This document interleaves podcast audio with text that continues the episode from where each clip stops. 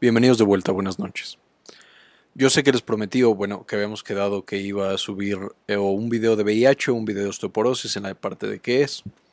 Sin embargo, adelanto el video de infarto cerebral, no solo porque es un tema muy muy relevante, sino porque em, recientemente la patología en sí, el infarto cerebral, atacó de manera personal a mí y a mi familia por lo que hemos tenido que estudiar mucho el tema y armar todo un equipo para enfrentarnos a esto. Gracias al, conocimiento médico, a una buena atención médica, la tragedia se minimizó. No desapareció, pero se minimizó. Y entonces quiero compartirles eh, pues toda la información que nos sirvió, toda la información que nos está sirviendo para lidiar con esta enfermedad, esperando que a ustedes también les ayude. Revisemos entonces infarto cerebral. El infarto cerebral es cuando se interrumpe el flujo de sangre a cualquier parte del cerebro. Esto puede ser mediado ya sea por un coágulo, un coágulo que tapa evidentemente las arterias y entonces no llega a la sangre, o eh, que este va a ser un tipo isquémico, cuando se forma el coágulo es un eh, infarto isquémico, o por la ruptura de uno de estos vasos sanguíneos porque están muy desgastados, eso va a ser un infarto hemorrágico. Hay un tercer tipo que es mucho menos común, que son los infartos venosos. En esos no me voy a meter mucho porque no son tan importantes, digamos, epidemiológicamente hablando. Ahora, ¿por qué es importante esta patología? Ya lo vimos un poco en la clase de eh, vejez, pero es la segunda causa de muerte en la población geriátrica. De hecho, de todo el mundo, de prácticamente de todas las edades, es la segunda causa de muerte y también es una muy importante causa de discapacidad, es el número 8 de todas las discapacidades en el mundo. Es altamente costosa por esta gran eh, discapacidad que genera en la gente que lo padece. Se calcula que 15 millones de personas al año sufren un infarto cerebral, de los cuales 5 millones van a morir, digamos como una complicación a corto, a muy corto plazo.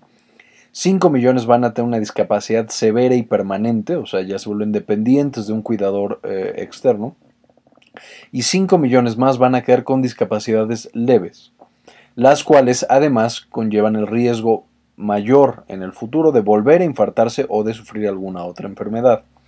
Ahora, ¿qué causa esto? Esta va a ser una enfermedad básicamente del endotelio y de las arterias y venas que llegan en este caso al cerebro, muy similar a lo que pasa en el corazón, simplemente ahora va a ser en el cerebro.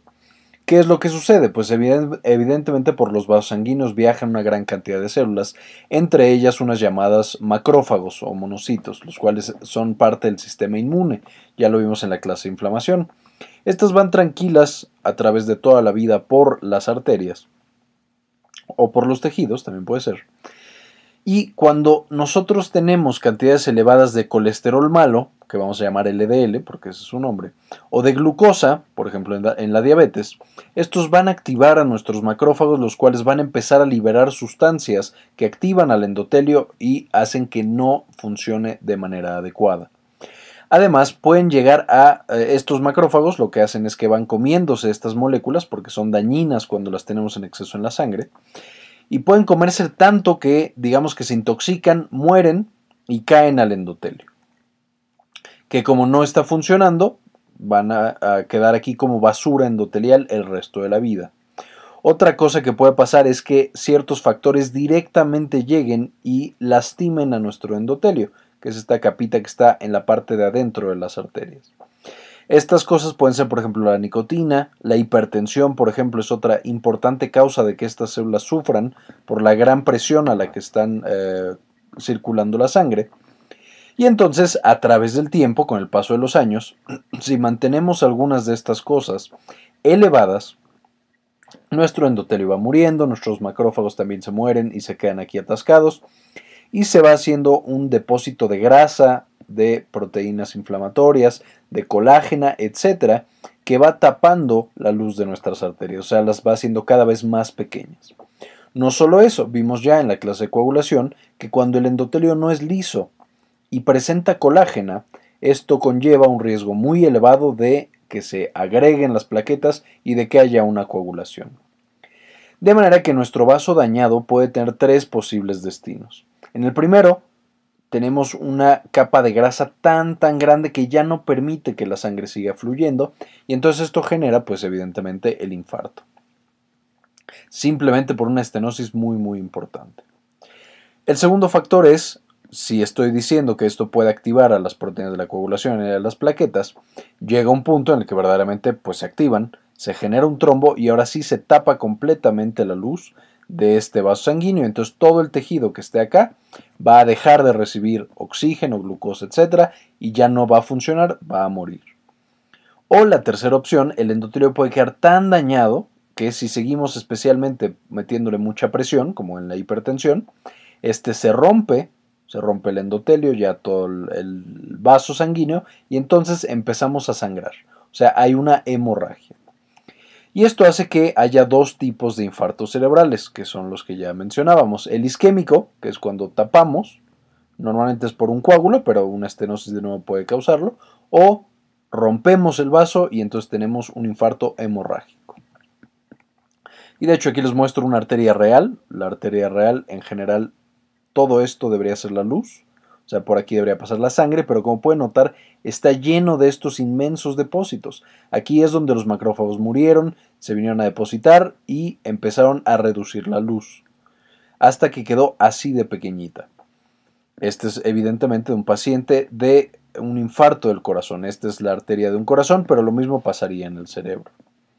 Ahora, ¿cuáles son los factores de riesgo para que una persona sufra un infarto cerebral? Como ya lo dijimos, esto es un proceso que depende del tiempo, o sea, mientras más tiempo, pues más lastimado está nuestro endotelio, por lo cual la edad es un factor de riesgo muy importante y la mayoría de los infartos, más del 70%, se dan en pacientes mayores de 65 años. El segundo factor de riesgo es el sexo masculino. Los hombres son más propensos a tener infartos cerebrales que las mujeres. Sin embargo, los infartos cerebrales son más letales en las mujeres. O sea, si una mujer sufre un infarto cerebral, es más peligroso que ella vaya a morir a que si le hubiera dado un hombre por razones que no se conocen del todo. En el tercer, eh, el tercer factor de riesgo increíblemente importante es, evidentemente, haber tenido un infarto cerebral previo.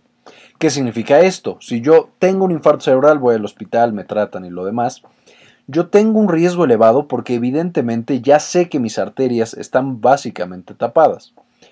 Y ahora con todas las complicaciones derivadas de, mi infarto cerebral, es más fácil que mi cerebro sufra más daño y entonces yo me reinfarte. Es más fácil que genere coágulos, que haga trombos, etc. y muera esta vez por el infarto. El número 4, uno muy muy importante, y por eso lo pongo separado del resto del síndrome metabólico, es la hipertensión. La hipertensión está asociada con la mayoría de los infartos cerebrales y es importante porque podemos manejar y tratar la, hipertensión disminuyendo de manera muy muy importante el riesgo de infarto cerebral. En el número 5 está el tabaquismo, otra causa importante que es prevenible simplemente dejando de fumar. En el 6 tenemos el síndrome metabólico, que aquí junto todas las demás causas, que esto es la obesidad, el, el, colesterol malo muy elevado, que ya quedamos que es el LDL, pero también la diabetes, que eso es la glucosa muy elevada, el azúcar pues muy elevado en la sangre, todo eso es el síndrome metabólico y también favorece que este endotelio deje de funcionar, como ya vimos en la diapositiva pasada, y que nos lleve a un infarto cerebral. Y en el, por último, enfermedades del corazón. Hay varias enfermedades del corazón que pueden causar infartos cerebrales, la más importante de las cuales es algo llamado fibrilación auricular, que es que la aurícula, la parte de arriba de nuestro corazón, no está latiendo bien, entonces empieza a quedar acumulada la sangre y se hacen trombos, y estos se liberan a la sangre y generan infartos muy grandes y recurrentes. Por esto menciono, entre todas las posibles enfermedades del corazón, esta es posiblemente la que está más asociada con infartos cerebrales y hace que los infartos cerebrales sean mucho más letales y recurrentes. De manera que eh, en general siempre o muchas veces que hay un infarto cerebral, se analiza también el corazón para ver qué tan peligroso va a ser este infarto cerebral y si se va a seguir presentando. Ahora, ¿qué datos característicos, signos y síntomas pues nos va a dar un infarto cerebral? Pues esto va a depender de evidentemente la parte del cerebro que esté sufriendo el daño. Por ejemplo, si el infarto cerebral es más bien la parte anterior de la corteza frontal, que es esta parte azul, vamos a tener muchos problemas de juicio. Si es un poquito más atrás, en la parte motora, lo que vamos a tener es parálisis de una parte importante del cuerpo. Y si es específicamente del lado izquierdo del cerebro, vamos a tener grandes problemas para articular palabras. Si es en eh, la corteza parietal, entonces vamos a tener eh, trastornos de la sensibilidad que pueden ir desde analgesia completa, o sea, anestesia más bien, que no sentimos nada en esa parte del cuerpo, o puede ir incluso hasta causar un dolor neuropático muy intenso. Si es en la corteza temporal, puede causar alteraciones en la memoria, puede causar eh, alteraciones también en el juicio. En el occipital puede ser la visión, también acá podemos tener la audición, etc. En el cerebelo podemos tener mareos, más abajo podemos tener eh, alteraciones en la mirada eh, de los ojos, etc. Podemos tener una gran, gran cantidad de alteraciones dependiendo de nuevo de la región del cerebro que se infarte y esto va a ser muy característico por las arterias que se van a eh, infartar. Cada parte del cerebro tiene una arteria específica y esto va a generar que nosotros podamos saber más o menos qué arteria se tapó en base a las limitaciones que tiene esa persona. Sin embargo, no me voy a meter en este video en eso, ya en un video posterior mencionaremos cada una de las arterias y cuál es el territorio que se afecta cuando se tapa. Pero entonces, en, a manera de resumen, ¿qué tenemos de manera común en estos pacientes? Pues pruebas en el habla, debilidad o parálisis, pérdida de la sensibilidad, alteraciones visuales, alteraciones auditivas o mareo y desviación de los ojos o de la boca. ¿Qué es lo más característico y lo más fácil de reconocer? Esta es una escala llamada la escala de Cincinnati, en la cual se desarrolló para las personas que están fuera del hospital, incluso personas que no están entrenadas en el área médica, para que reconozcan de una manera eh, rápida y eficiente un infarto cerebral y ese paciente se ha llevado al hospital lo antes posible. Esta escala de Cincinnati mide tres cosas básicamente. La primera es que la cara tenga problemas, o sea, tenga una parálisis facial. Básicamente que la cara esté un poco caída. Ahorita lo vamos a ver. Y para esto se le pide al paciente que sonría, que abra los ojos o los cierre de manera muy intensa o que suba las cejas. Y el paciente va a tener paralizada la mitad de la cara y no va a poder hacer esto. También le, le decimos a la persona que levante ambos brazos y uno de los brazos va a caer, no lo va a poder mantener arriba el paciente. También le podemos pedir que se pare y ahí podemos notar alteraciones en el equilibrio o que una de las piernas no le está respondiendo. Y por último, una, eh, se dice un discurso anormal, pues que no puede hablar ese paciente, ya sea porque lo que dice no tiene ningún sentido de coherencia o le cuesta trabajo articular las palabras como si estuviera borracho. Si un paciente de repente estaba bien y tiene cualquiera de estos tres datos, tiene que ir al hospital de manera urgente para que se trate. debido a que la probabilidad de que tenga un infarto cerebral ronda en, los, en el 72%. Y esto también va a ser importante porque el tiempo va a ser esencial en esta patología. Mientras antes llegue el paciente al hospital, un mejor pronóstico va a tener. Entonces aquí les muestro, esta es una persona que podría uno pensar que es normal si la ve de primera impresión, a lo mejor solo un poco desviada la boca, un poco cerrado un ojo.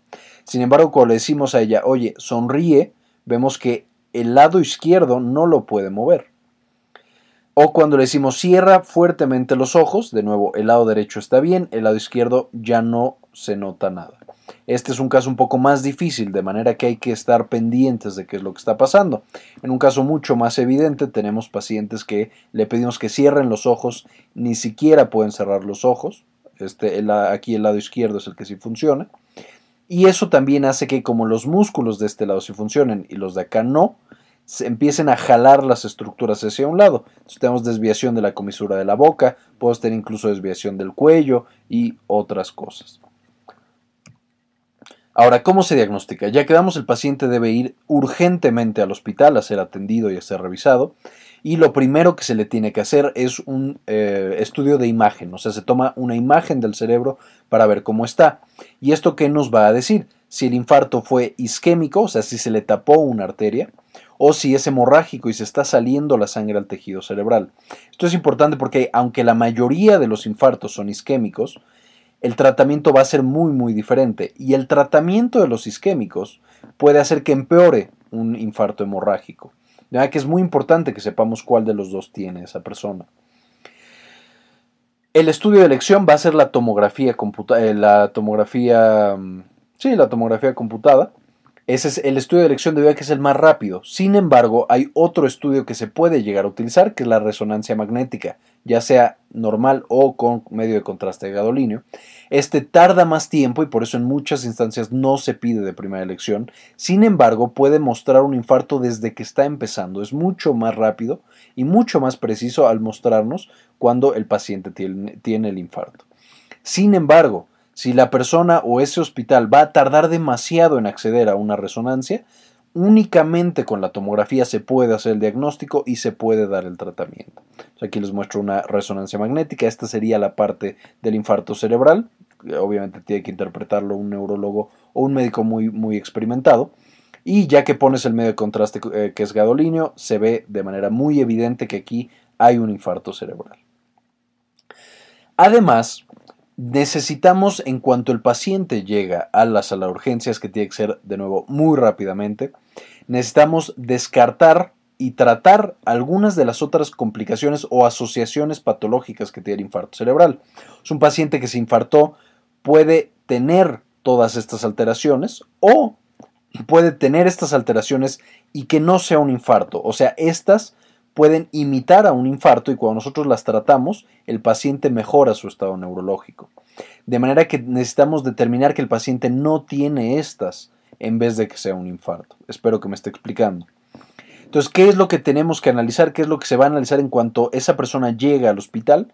Hay que checar el nivel de glucosa, si está alto o bajo. Ambos pueden causar trastornos neurológicos y pueden hacer que empeore un infarto cerebral. Hay que ver si esa persona está deshidratada e hidratarla si, es que lo está.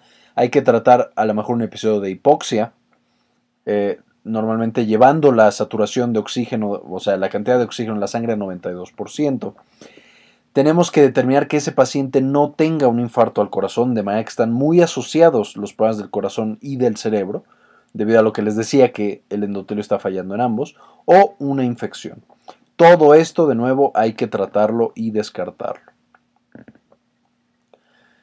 Y bueno, una vez que nosotros determinamos que el paciente sí tiene un infarto cerebral y sabemos si es isquémico o es hemorrágico, la ventana de oportunidad son tres horas. Tenemos tres horas para, llevar para que el paciente ya esté recibiendo el tratamiento, para que tenga un mejor pronóstico neurológico, o sea, que sea más probable que se recupere. ¿Qué es lo que se hace? Básicamente, si es isquémico, se le inyecta una sustancia que deshace este coágulo cuando lo toca y eso recupera ya la arteria. Esto es si es isquémico y llegamos en las primeras tres horas. Si llegamos después de las primeras tres horas ya no se recomienda, o bueno, solo en algunas instancias, ya decías por el médico, se recomienda dar este tratamiento, porque el riesgo de que lo convirtamos en un infarto hemorrágico ya es más grande comparado con la ventaja que podemos tener. Si el infarto no fue isquémico, o sea, no fue un trombo que tapó la arteria, sino fue un hemorrágico, entonces vamos a necesitar neurocirugía. Y los infartos hemorrágicos, por esto y por otras razones, son mucho más complicados, son de peor pronóstico y es más probable que hagan que el paciente caiga en coma y muera de una manera rápida. Y entonces, ¿qué es lo que tenemos que hacer? No me voy a meter ya más a tratamiento, ya voy a hacer una clase posterior específicamente ya viendo, o más bien más diseñada para el personal médico, y en esa vamos a analizar ya los tratamientos, las estrategias, etc. Aquí es de nuevo para todo el público, para que sepamos qué hacer y cómo prevenirlo, y qué esperar con esta eh, terrible enfermedad. Entonces, ¿qué es lo que tenemos que hacer en la vida diaria? Pues si conocemos los factores de riesgo, entonces podemos prevenir esos factores de riesgo. De que si el principal factor de riesgo de la persona, de nuestro familiar o de nuestro amigo, es que tuvo un infarto previo, entonces lo que tenemos que hacer es prevenir que ese infarto previo se vaya a complicar. Y de la manera más importante es prevenir coágulos. Normalmente se dan antiagregantes plaquetarios, tal cual la aspirina Protect y todos estos. Y eso lo que hace es que el tejido infartado no genere otros coágulos que infarten otras partes del cerebro. Si el principal factor de riesgo es la hipertensión, entonces hay que dar antihipertensivos y tener la presión arterial bien manejada para que no vaya a causar otro infarto o incluso cause ahora un infarto hemorrágico. Hay que, si el, factor de riesgo es tabaquismo, pues evidentemente hay que dejar de fumar, hay que sugerir de manera fuerte y enfática que se deje de fumar y ayudarle a ese paciente o a ese amigo o a ese familiar que, a que deje de fumar. Si el factor de riesgo es síndrome metabólico, entonces tenemos que perder peso, disminuir el colesterol malo y aumentar el bueno, que es el HDL, controlar la glucosa si es que es diabético la, la persona, etcétera que, bueno, estos son los más importantes. Si hay una enfermedad del corazón, hay que dar manejo específico para el problema del corazón. Por ejemplo, el que mencionamos de la fibrilación auricular, se pueden dar medicamentos y específicamente anticoagulantes para que no se hagan infartos cerebrales o sea más, eh, menos probable que se desarrollen. De manera que cada uno de los factores de riesgo vamos a tener una medida preventiva y muchas, muchas personas tienen varios factores de riesgo, por lo que necesitamos dar un manejo integral y ver de diferentes maneras cómo disminuimos su riesgo global. Esto es muy, muy importante. Y ahora, después del infarto cerebral, una vez que ya el paciente sobrevivió, si esperemos que, que sobreviva, las complicaciones que puede tener ya quedamos que son muy grandes y la mayoría de las personas quedan con algún tipo de discapacidad. Aquí voy a mencionar las principales complicaciones y las principales discapacidades. Sin embargo, no me voy a meter en ellas porque son muchísimas y voy a ir haciendo videos específicos para cada una de ellas. Entonces podemos tener que un infarto isquémico se complique en forma de un infarto hemorrágico o que se reinfarte, como ya les decía. Podemos tener problemas cardíacos desde infartos hasta que se desarrolle fibrilación auricular o deje de funcionar el corazón. Podemos tener convulsiones, es eh, muy evidente y muy eh, lógico, pues si está tan dañado el cerebro empezamos a convulsionar. Infecciones, principalmente la neumonía, que es la más peligrosa y una de las más frecuentes. Y esta puede ser o por broncoaspiración o la tradicional de adquirida en la comunidad, que ya hicimos un video. O infecciones de vías urinarias, los pacientes pueden desarrollar tromboembolismos al estar acostados porque pues ya no pueden caminar por mucho tiempo, desarrollan coágulos en las piernas que pueden viajar al pulmón y causar tromboembolia pulmonar, etc. Es muy común que tengan problemas al tragar, hay que darle manejo y rehabilitación a esto. Y esto, por supuesto, también nos lleva a problemas muy importantes y a un riesgo muy importante de deshidratación y de desnutrición que también se va a tener que manejar. Tenemos complicaciones excretoras en el sentido que los pacientes ahora tienen o incontinencia urinaria, incontinencia fecal o por el otro lado tienen estreñimiento, o sea, constipación, o no pueden orinar porque la vejiga ya no les funciona. Tienen úlceras muy importantes en la piel llamadas escaras, justamente porque están acostados muchas veces mucho tiempo. Tienen espasticidad porque si los músculos no tienen proyecciones del cerebro, se empiezan a poner duros, duros, duros y entonces ya no hay, eh, ya no se pueden mover y si se mueven se lastiman. Puede causar caídas y osteoporosis también por eh, la postración. Impedimentos cognitivos, o sea, tal cual puede haber una demencia vascular y otro tipo de alteraciones de la memoria. Puede haber dolor neuropático que es de muy difícil manejo, en este hay que tener mucho, mucho cuidado. Eh, también los pacientes tienen fatiga, que esta también es muy muy común, no se sabe bien por qué, se da, pero hasta el 80% de los pacientes tienen fatiga importante después de un infarto cerebral y por supuesto alteraciones emocionales que son muy muy importantes. Es muy común que los pacientes tengan eh, depresión, que tengan ansiedad y que tengan muchas otras alteraciones. A fin de cuentas, muchas veces no pierden el estado de conciencia. Y para todas estas complicaciones, lo más importante va a ser la rehabilitación. La rehabilitación se tiene que empezar en cuanto sea posible. Voy a hacer un video específico de rehabilitación. Pero tiene que empezarse en cuanto sea posible, a los días de que se dio el infarto cerebral. Y eso va a generar una mejoría. Y ya lo veremos en el video de rehabilitación, pero una de las estrategias farmacológicas que se pueden dar son justamente los antidepresivos. Los antidepresivos son de los únicos medicamentos que han demostrado que facilitan la recuperación eh, de sus capacidades de los pacientes con infartos cerebrales. Pero bueno, le repito, eso lo veremos en el video de rehabilitación. Y de nuevo, si quieren saber más, si quieren estudiar más, estas son las citas o las fuentes de las que saqué la información. Básicamente son las guías mexicanas, las de Cenetec. pero también me basé en las guías americanas, eh, traté de eh, usar ambas y por supuesto de Medscape saqué mucha, mucha información, que de nuevo pues está basado en las guías americanas, entonces es como un resumen. Las imágenes las saqué prácticamente todas de Wikipedia. Pues bien, eh, traté de sintetizar la, la información más importante en este video. Voy a estar subiendo temas eh, o voy a estar viendo videos del infarto cerebral un poco más especializados eh, más adelante en breve, en base a, lo demás que hemos tenido que estar revisando. Em, igual complicaciones, tratamiento, etc. Y eh, le dedico este video pues a mi familia, esperando que nos mantengamos fuertes. Y pues como siempre espero les sirva, ayúdenos a cambiar el mundo y compartan información.